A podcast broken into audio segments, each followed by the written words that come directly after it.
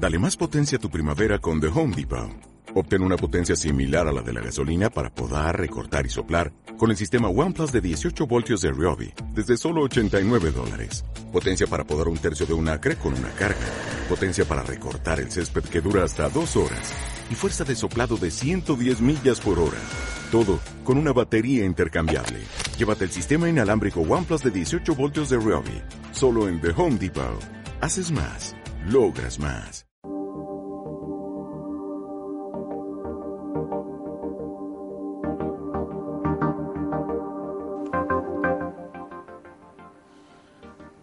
Buenas tardes, amigos y amigas de la comuna de Concón y alrededores que nos sintonizan hoy al mediodía, cuando ya los buenos días se convierten en las buenas tardes, en nuestro programa Prevenir es la clave. Lunes 15 de diciembre, nuestro cuarto programa. ¿Cómo ha avanzado el tiempo? Cuarto programa. Saludamos a nuestro amigo Andrés en los mandos técnicos, que siempre nos está apoyando, tirando a la oreja. y con nuevos con nuevos temas interesantes. Hoy y muy pronto vamos a tener una entrevista con una persona profesional en el área de la mecánica automotriz y con el cual vamos a trabajar el tema con respecto a preparar un viaje seguro para vacaciones y obviamente en vehículo. No está de más recordarle de que nos pueden sintonizar todos los días lunes en www.radiocasaabierta.cl. También nos pueden contactar o interactuar con todas sus consultas respecto a temas, opiniones, sugerencias respecto al programa, escribiéndonos a nuestro correo prevenir es la clave arroba gmail.com o si no visitar nuestro fanpage también prevenir es la clave donde pueden ver todos los tips y desarrollo de otros temas, tanto de los que conversamos aquí como lo que diariamente nosotros vamos insertando para que sean un apoyo a nuestra comunidad en materia de autocuidado y protección. El lunes pasado hubieron algunos puntos eh, con respecto a conceptos que quedaron quizás un poco en el aire y que yo los voy a volver a retomar más que nada conceptos que son bastante sencillos y que es bueno que los tengamos siempre en cuenta. Eh, yo les hacía una, invitación a analizar eh, por qué preveníamos, por qué era bueno prevenir. Y se plantean preguntas, eh, quizás no tienen un sentido de orden, pero siempre hay que tenerlas presentes, en el sentido de que cómo se previene, cuándo se previene, dónde y por qué. La idea es volver a, recordar justamente la respuesta de esas inquietudes. ¿Por qué es bueno prevenir?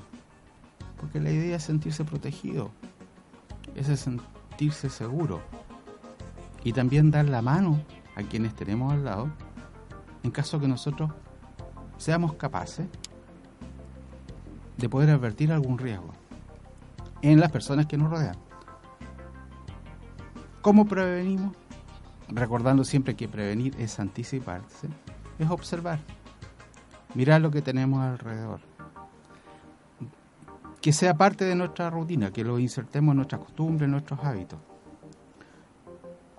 ¿Cuándo prevenir? Bueno, yo le manifestaba que era como tiempo universal. O sea, siempre. No es cuando ni a la tarde, ni cuando mañana, ni cuando salgamos. O sea, siempre. En labores diarias. Eh, no sé, pues tenemos niños pequeños en la cocina y tenemos un hervidor eléctrico. No dejar que ellos se acerquen, que lo manipulen. Si tenemos sistema eléctrico defectuoso, también chequearlos constantemente. Y así.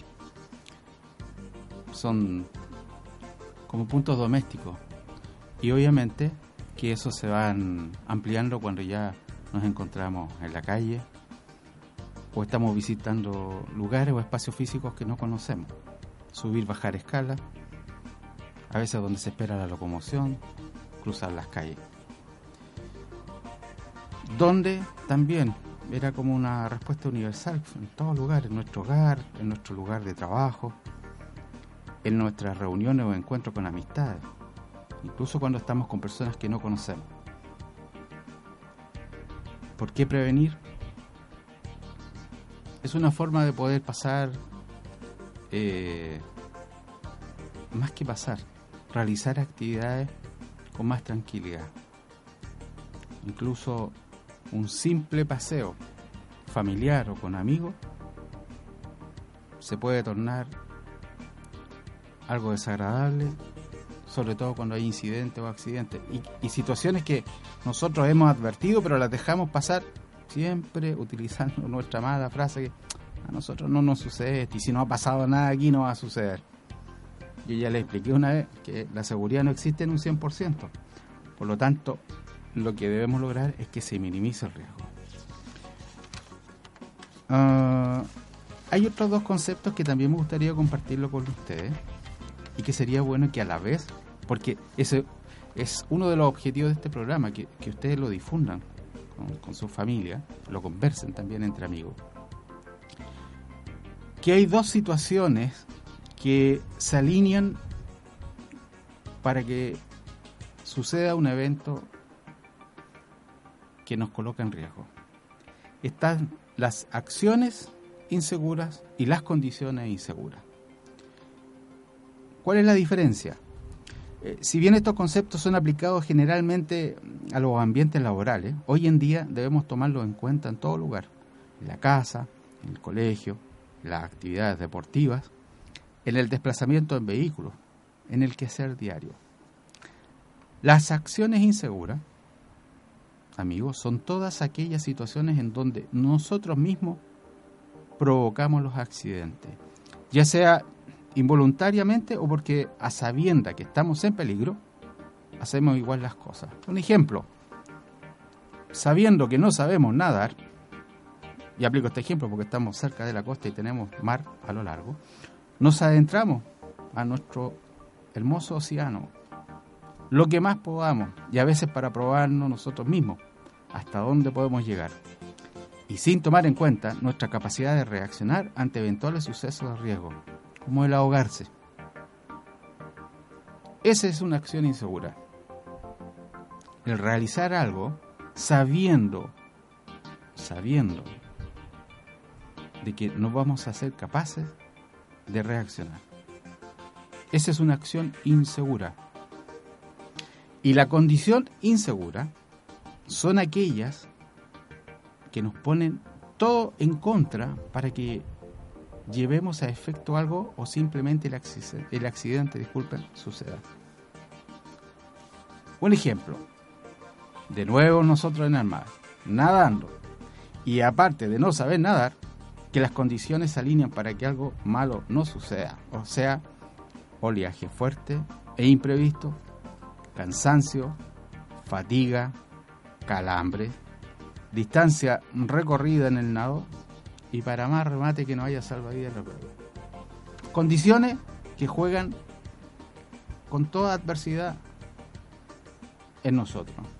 Esas son condiciones de seguridad. Estas dos, estos dos conceptos son muy importantes porque es parte de la educación de lo que es la prevención hoy en día en seguridad las corporaciones, las instituciones de, trabajo con respecto a temas de prevención y protección inician todos sus temas definiendo las acciones inseguras y las condiciones inseguras como concepto. Por lo tanto, nosotros debemos aplicar lo mismo. Y por eso me permiten este programa eh, dárselos como un tips O sea, hay acciones que nosotros realizamos y que van a jugar en contra nuestra y condiciones que si no somos capaces de advertir para sobrepasarla o que si somos capaces de advertirla y no las tomamos en cuenta, también juegan con nosotros en contra. Así que amigo, ahí anotar acciones inseguras, condiciones inseguras, para que lo vayan memorizando y lo vayan aplicando. Vamos a ir a una pequeña pausa ahora, pausa musical, y luego con la entrevista.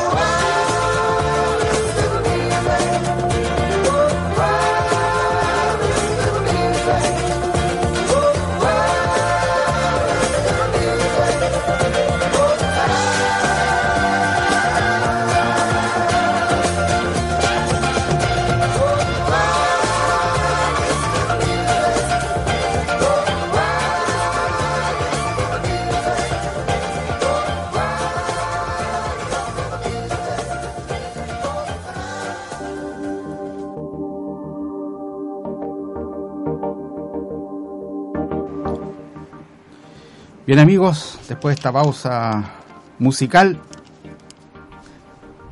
tengo ya aquí sentado a nuestra mesa de trabajo a nuestro entrevistado hoy lunes 15 de diciembre, don Jorge Castillo, profesional de la mecánica automotriz. Jorge, buenas tardes. Buenas tardes Darío, gracias por invitarme a tu programa. Un gusto para mí.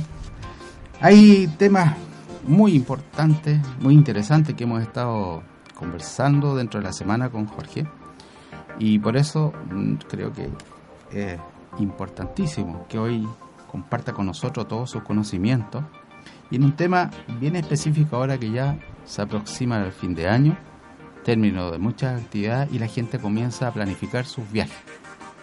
Y obviamente es interesantísimo, por lo que él me ha contado y que yo ahora quiero llevarlo a ustedes, amigos oyentes, a que él pueda compartir todos esos puntos que muchas veces nosotros no tomamos en cuenta, lo tomamos a la liviana cuando preparamos nuestro vehículo.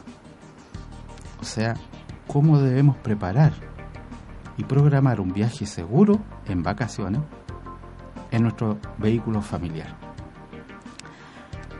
Tratamos un poco de, ordenar las, las preguntas.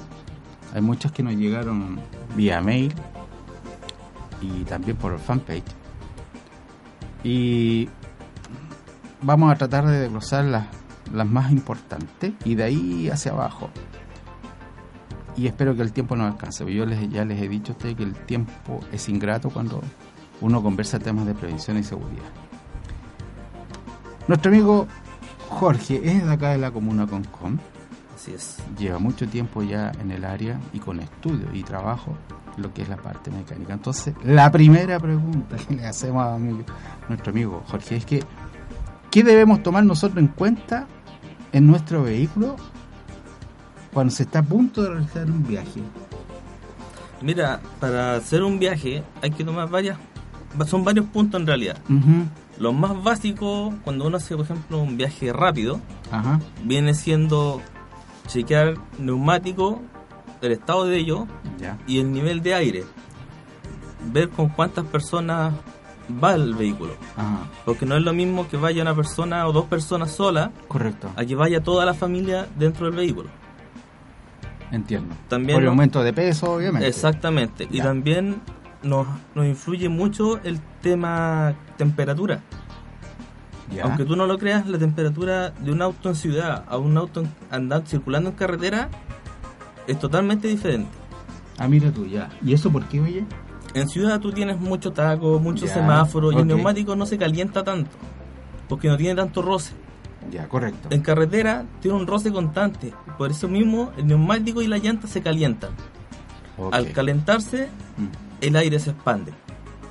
Okay. Entonces, ¿qué es lo ideal para ese neumático? Por ejemplo, si yo ando todo el año en ciudad y le echo 30 libras, ¿Ya? bajarme 2 libras, dejarlo en 28. O sea, cuando yo vaya en carretera, con el calor que toma el neumático, llega a las 30. O sea, yo ya estoy cometiendo un error porque en, el auto, generalmente acá en, ciudad, en Concord, uso 34 y yo mantengo el mismo libraje cuando estoy en carretera. ¿Debiera bajarlo entonces a 32? Es lo ideal. Ya. Es lo ideal bajarse por lo menos 2 libras. Ya, correcto. Tanto en las ruedas delanteras como en las traseras. Muchos autos en el costado de la puerta vienen las especificaciones. Eso, eso te iba a consultar. Vienen para los que dice para el, número del neumático. Ya y si lo vas a usar en carretera o en ciudad. Por eso vienen con dos medidas y dos, dos tipos de presiones totalmente diferentes, tanto adelante como atrás. Jorge, ¿se utiliza la misma cantidad de, libres tanto en la parte delantera como en la trasera? ¿Los cuatro, los cuatro neumáticos? En algunos casos sí, en otros no, dependiendo del vehículo. Generalmente es como una, una regla básica es, mantener los, cuatro neumáticos con la misma presión. Ya, correcto. Que es como una norma estándar. Ya. Ahora es diferente si tú lo vas a cargar mucho. Ah, sí, me imagino. Ahí ya tienes que variar eso dependiendo de la carga. ¿Qué otra cosa es importante aparte de los neumáticos? Mira, tomar en cuenta en el viaje. Otras cosas importantes vienen siendo los niveles de lo que son eh, lubricante, agua. Una cosa muy importante que muchos se la pasan por mm. sin tomarla en cuenta, es la famosa agua del sapito. Ya. Que viene siendo la que es para limpiar el parabrisas. Ya, correcto. Muchos le echan agua. Lo ideal es echarle eh, limpio parabrisas al depósito. Eso te hace dos funciones. Tanto limpiar el vidrio, que realmente lo limpie, que no sea agua sola. Ya.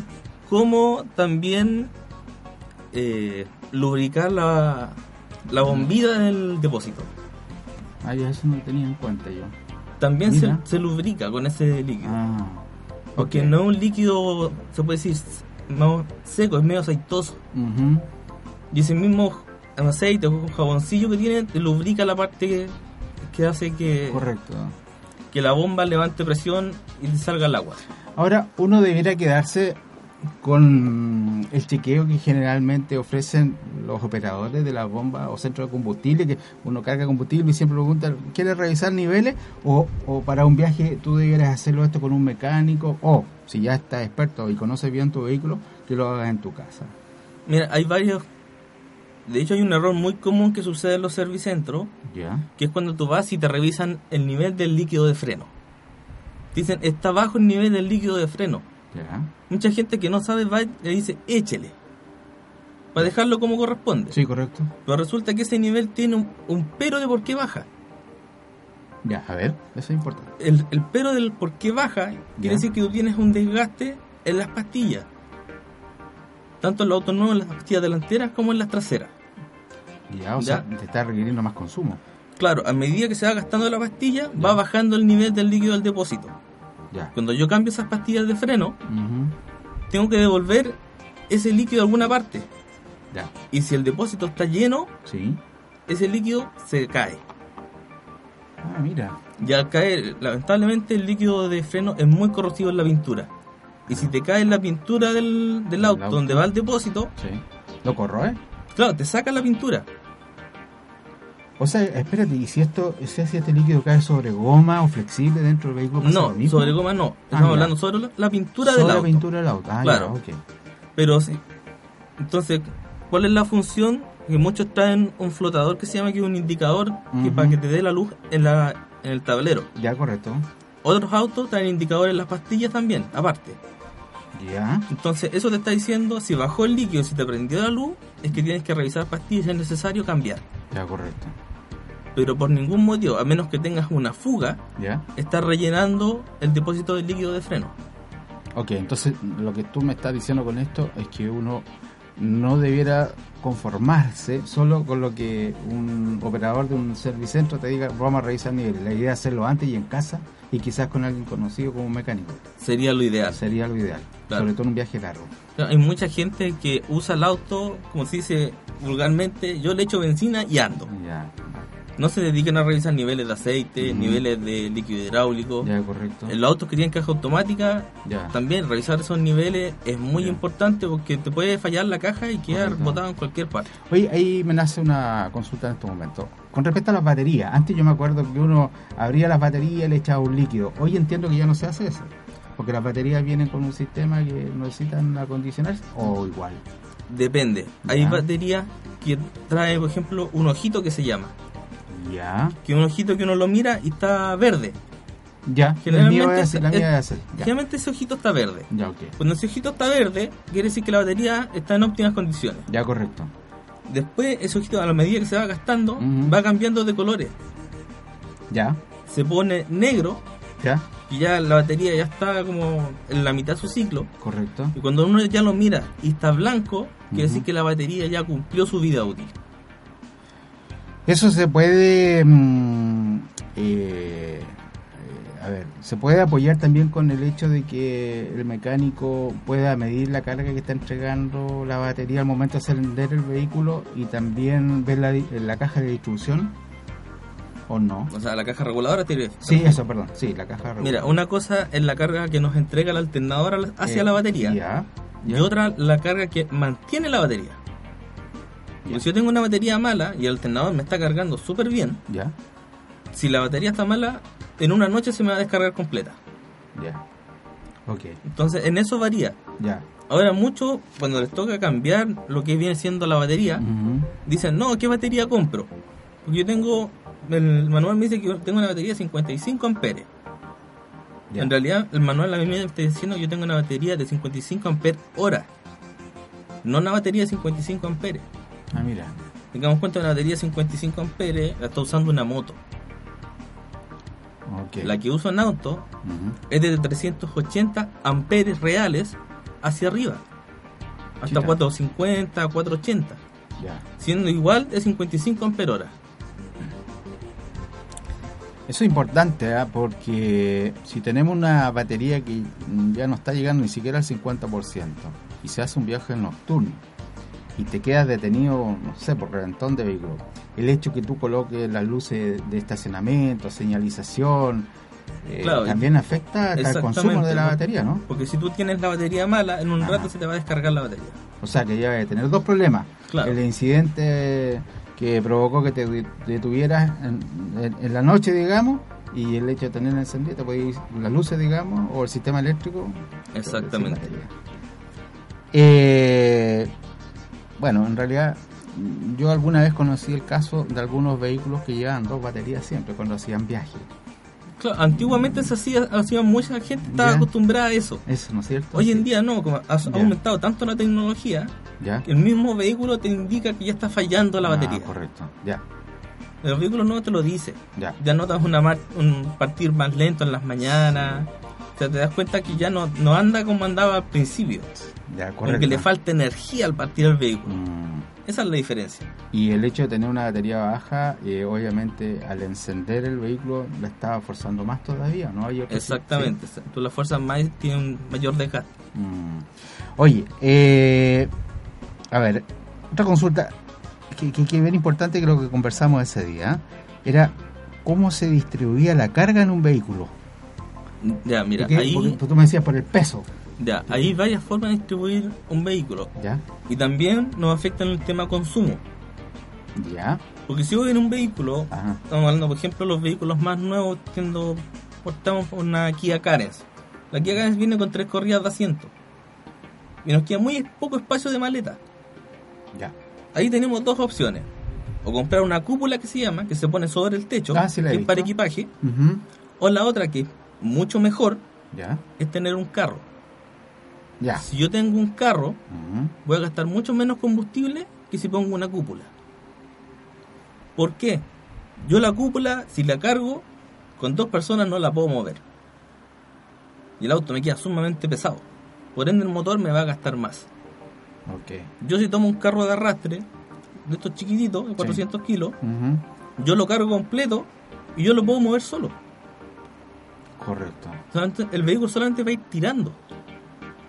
Ahora uno se puede complicar, de repente dice, pucha, ¿cómo tengo que comprar el carro de arrastre? Tengo que ponerle luces. ¿Se necesita también patente para el carro de arrastre? Sí, los carros mm. tienen que tener su patente y sus luces. Ya, correcto. Pero hay muchas veces que lo que uno va a gastar en combustible y se va a ahorrar, compensa eso después. Sí, lo compensa. Claro, lo compensa. Y, y obviamente quizá la cantidad de personas que van ahí, los equipajes y todo van a ir mucho más cómodo. Y van a poder llevar más cosas también. Claro, y aparte si tú vas, por ejemplo, a la casa de algún pariente, alguna parte, sí tú puedes dejar el carro cerrado con candado ¿Ya? y puedes salir en el auto sin preocuparte mm. de que tienes que echar todas las cosas de nuevo. Correcto. O tienes que andar siempre con todo. ¿El carro limita un poco la maniobrabilidad de un, de, un, vehículo o no? Tanto... Yo nunca he manejado con un carro, por eso te lo pregunto. Sí, llevarlo a la cola y todo eso. Tienes que tener un poco más de cuidado, abrirte más un poco en las curvas, viene siendo en las esquinas cerradas. Ya. Pero más allá de eso no es tanto, si no estamos hablando de un carro de 12, 12 metros, un carro que tiene a lo más 3 metros de largo. Ya, ok. O sea, tú estás, también estás alargando el vehículo. Eso, sobre todo lo que es adelantamiento, estacionamiento. Exactamente, los carros necesitan tanto patente, ya el permiso de circulación, su seguro. Ah, mira. Y también su rueda de repuesto. Ah, tiene razón. El carro no puede andar solamente con las dos ruedas que usa. Tiene que tener una rueda de repuesto. ¿Y eso lo exige Carabinero en caso de un control? Se exige. Ah, Si a ti te paran en carretera, te van a pedir los papeles del vehículo y los papeles del carro, que son totalmente separados. Ya, correcto. O sea, en este caso, la respuesta a, la consulta, digamos, con respecto a la distribución de peso, va directamente con la relación del gasto o, consumo de combustible. Exactamente. Porque también, no sé si me viene eh, ahora a la mente de que una carga mal, mal estivada eh, puede provocar a lo mejor el volcamiento de algún vehículo en alguna curva, en una bajada. Mira, se ve mucho que todos lo hemos visto en televisión, ya. se hacen los viajes de ya sea de paño nuevo, para los fines de semana largos, que se ven los carros, o sea, los autos cargados hasta arriba. Le ponen una frazada y los tapan. Con sillones, mesas. Exactamente. ¿Cuál es el riesgo con eso? De partida ya quitaste el punto de, gravedad, del auto, lo desplazaste. Te quedó mucho más alto. O sea, por mucho que sea bajo el auto, ya, lo desplazaste. Una curva cerrada y ese auto se va a volcar. Mm. Por eso Carabinero es muy muy, ¿cómo decirlo? muy estricto en ese sentido. Ya, ok. Oye, eh, ¿qué elementos son los más importantes y necesarios? Obviamente yo creo que hay muchos, pero siempre uno puede hacer algo básico, pero sí que son los más necesarios en un viaje. Lo eh, básico, andar con tu juego de herramientas ya. para poder cambiar un neumático, que generalmente viene en el vehículo. Si tú tienes una maletita chica con destornilladores o una llave, nunca está de más echarla. Ya. Porque de más hasta algún apuro te pueden sacar. ¿Tú recomiendas reemplazar esas llaves como de brazo que gira por una de cruz? La diferencia de la llave de cruz que tú puedes hacer la fuerza mucho mejor. Ya. ¿La distribuye mejor? Exactamente. Ya. Te lo cuento porque yo una vez quedé en el auto botado y tengo esa llavecita y siempre digo voy a comprar la llave de cruz porque nunca pude sacar los penos. Claro, ahora a la llanta, digo. Ahora al mercado está llegando una llave que se llama, una llave extendible, que es como una es como la L que viene, ya. pero es más larga, se alarga. Ya. Y uno compra el dado que va para los pernos del vehículo de uno. Haces menos fuerza ya, eso. y no ruedas los pernos. Eso yo también lo te, lo, te, lo, consulto, sobre todo para las damas. Para las damas siempre es complicado. Para, ellos, para, para mí es complicado un poco cambiar el neumático, pero para una dama. Para una dama es mucho mejor porque hace menos fuerza. Ya, ok. Si tú extiendes el fierro, te va a llegar un barrote de casi un metro. Ya. Entonces tú lo pones y vas a hacer mucho menos fuerza, que si estás trabajando con uno que viene siendo casi 30 centímetros que es lo que tiene el largo de la llave de cruz, de 30 a 40 centímetros aproximadamente. ¿Hay alguna técnica especial para sacar los pernos si tú tienes una llave así? Te pregunto, porque uno va a la vulcanización y tú ves que con un sistema neumático colocan los pernos y uno dice, pues, pucha, podría sacarlo yo en una eventualidad de quedar... Mira, generalmente las pistolas neumáticas vienen graduadas en torque. Nunca te... Nunca dan más. Nunca más va a dar más de lo que corresponde. Ok. A menos que ellos la, pongan al máximo y ahí los va a dejar apretados, va a ser un show después sacarlo. ¿Cómo recomiendas tú sacar los pernos? ¿Hay un sistema? ¿Uno va en sentido reloj, en reloj o vas cruzado? Eso Lo ideal es cruzado. Ya. Y primero soltarlos antes de levantar el vehículo con la gata. Ya. La gata, tú tienes una, rama impresionante de gatas para poder usar. Tienes tanto las gatas de tijera, que son las que vienen en los vehículos. Sí, sí Después tienes gatas de bandeja, gatas de cilindro. O sea, ahí tienes que ver cuál es la que más te acomoda a ti. ¿Y cuál recomiendas tú? ¿O todo va a depender del vehículo? Todo va a depender del vehículo. Ah, ya. Si un vehículo de, de poco tonelaje, ya, estamos hablando de 1500, 1600 kilos, y generalmente lo que pesa una, un station o un sedán, ya, okay. una tijeta te va a servir para cambiar el neumático. Ya, correcto. Porque no te vas a meter abajo a hacer un arreglo mayor. Ok, o sea, Tú sueltas primero los, las tuercas sin necesidad de levantar el vehículo y luego colocas las gatas y ahí levantas. Claro, porque si no se te va a empezar a girar la rueda. Mm. Tienes soltar solamente, no sacar los pernos. Sí, correcto. Tú lo sueltas y los pernos se apretan en cruz, que es lo ideal.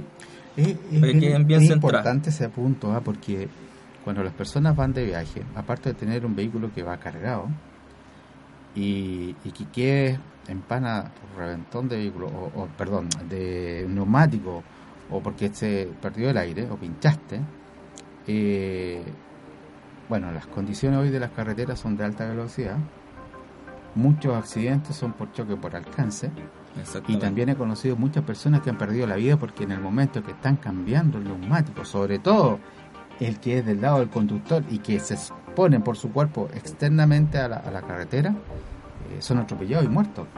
Claro, si tú me preguntas a mí, yo también viajo mucho. Ya. Y en, estos momentos la carretera, específicamente ruta 68, está mal diseñada.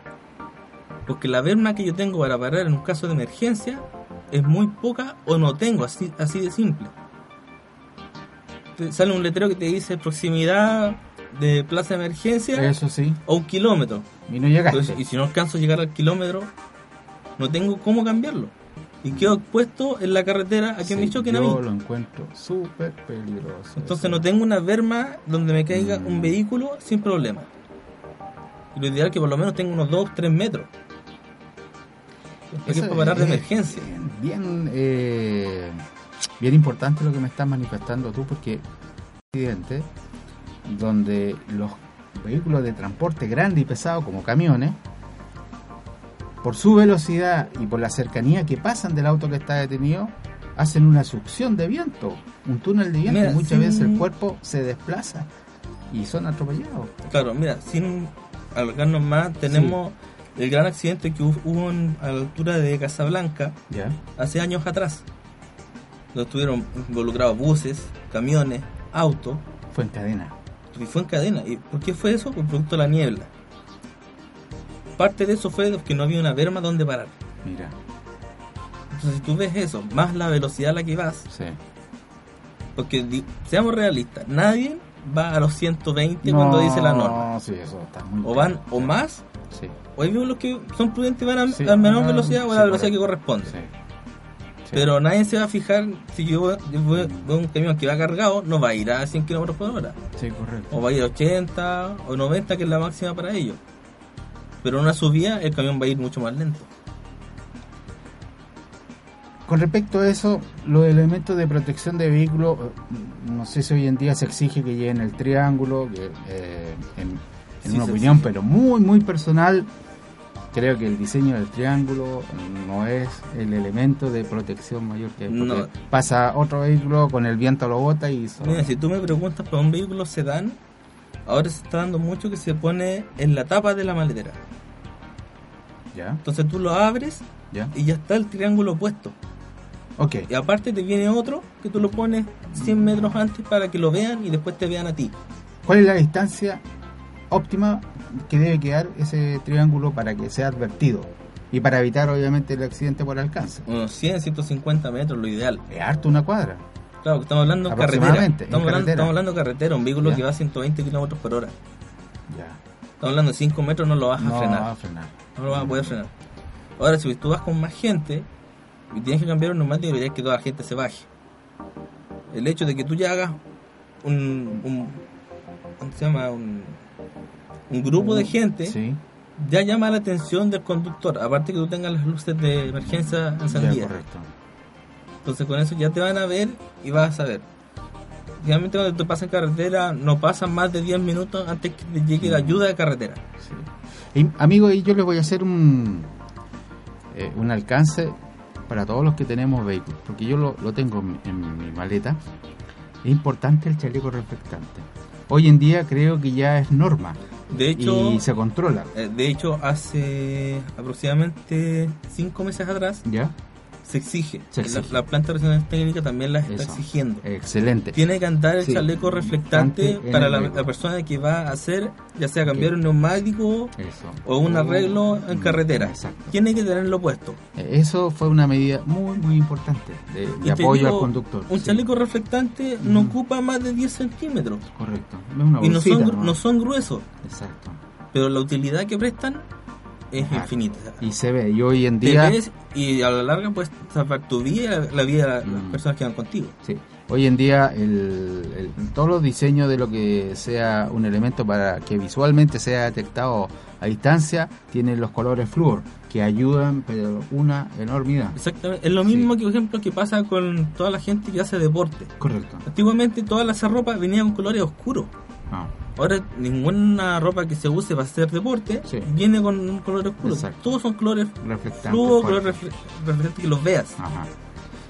Importante. Eh, Andrés, ¿nos vamos a una pausa o todavía no? Andrés, ¿nos vamos a una pausa musical? Ya, amigo, nos vamos a una pausa musical y seguimos con otra consulta más que tenemos para nuestro amigo Jorge.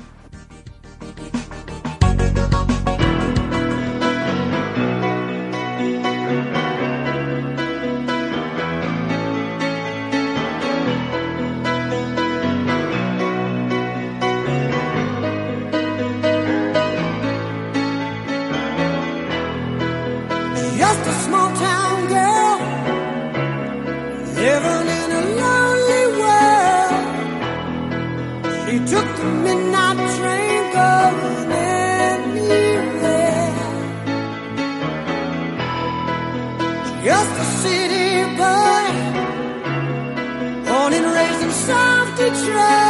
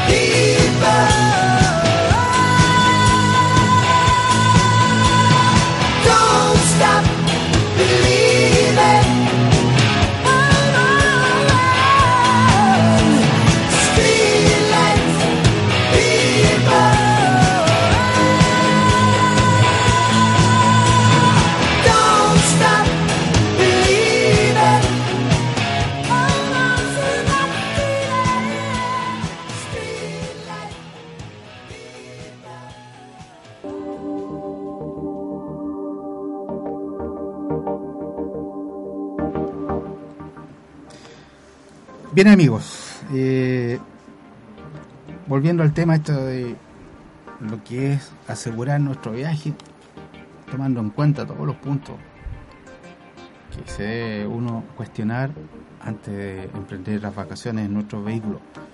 Jorge, ¿debemos planificar nosotros la ruta?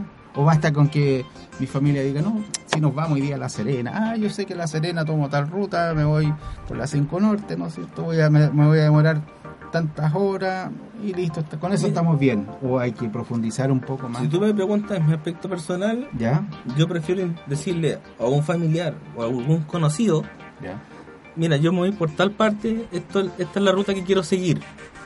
¿Por qué? Porque si yo, por ejemplo, no llego a destino,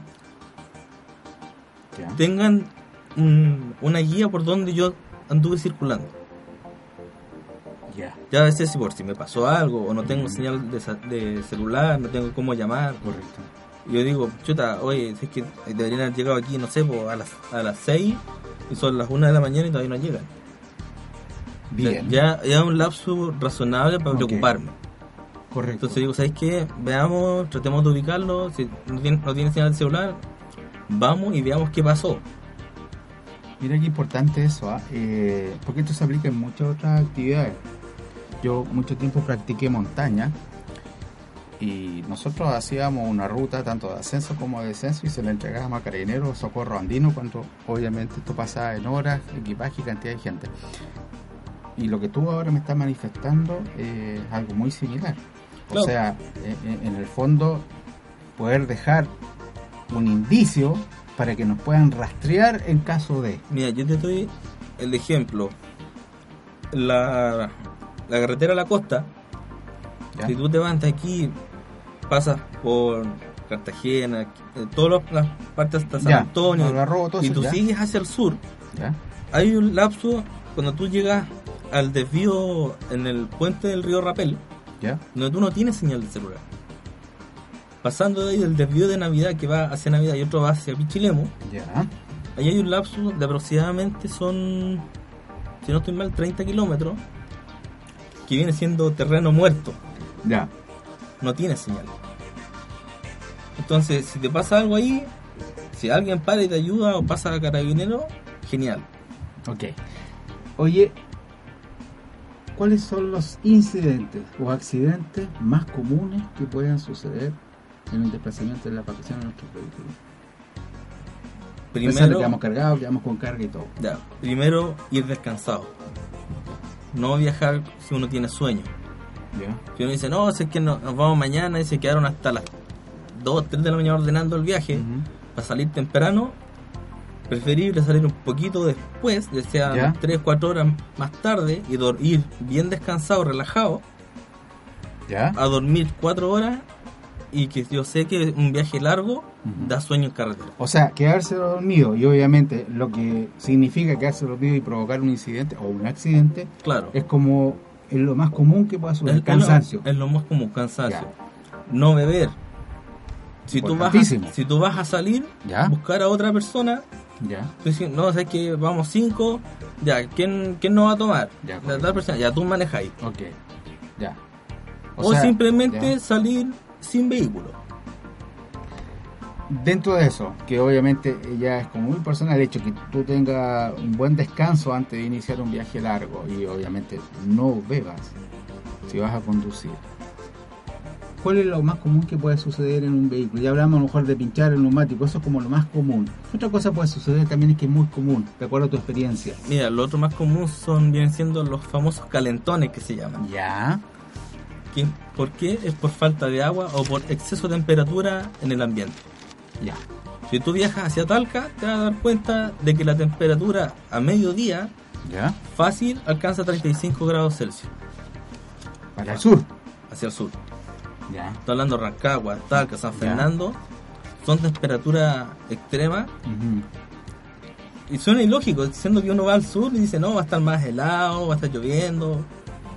a mí me tocó, y te digo, o sea, ver autos en pana por exceso de temperatura o motores calentados es normal y no veis uno, veis 10, 8, los veis los servicios parados. Por lo mismo. ¿Basta con que llevar un bidón de agua entonces? Lo ideal es andar con un bidoncito de agua por cualquier cosa. Ya, correcto. Entonces, si yo veo, esperar que se enfríe el motor y después echarle agua. Eso es común, ¿eh? no, no, llega, no llegar ya a abrir. Es importante el vapor que sale, pero... Y tenemos una presión, y esa presión al abrirla, ya. la tapa va a, salir disparada de partida. Y nos corremos el riesgo de quemarnos nosotros. O sea, debiéramos detenernos, abrir el capó, no sacar la tapa de inmediato esperar y esperar que se enfríe solo. Que se enfríe. ¿Cuántos minutos más o menos? ¿5 10 minutos? No, un motor se enfría aproximadamente en una hora. Pero una hora está parado la carretera, es harto. Supongamos que lo, ideal, lo ideal es llegar a un servicentro.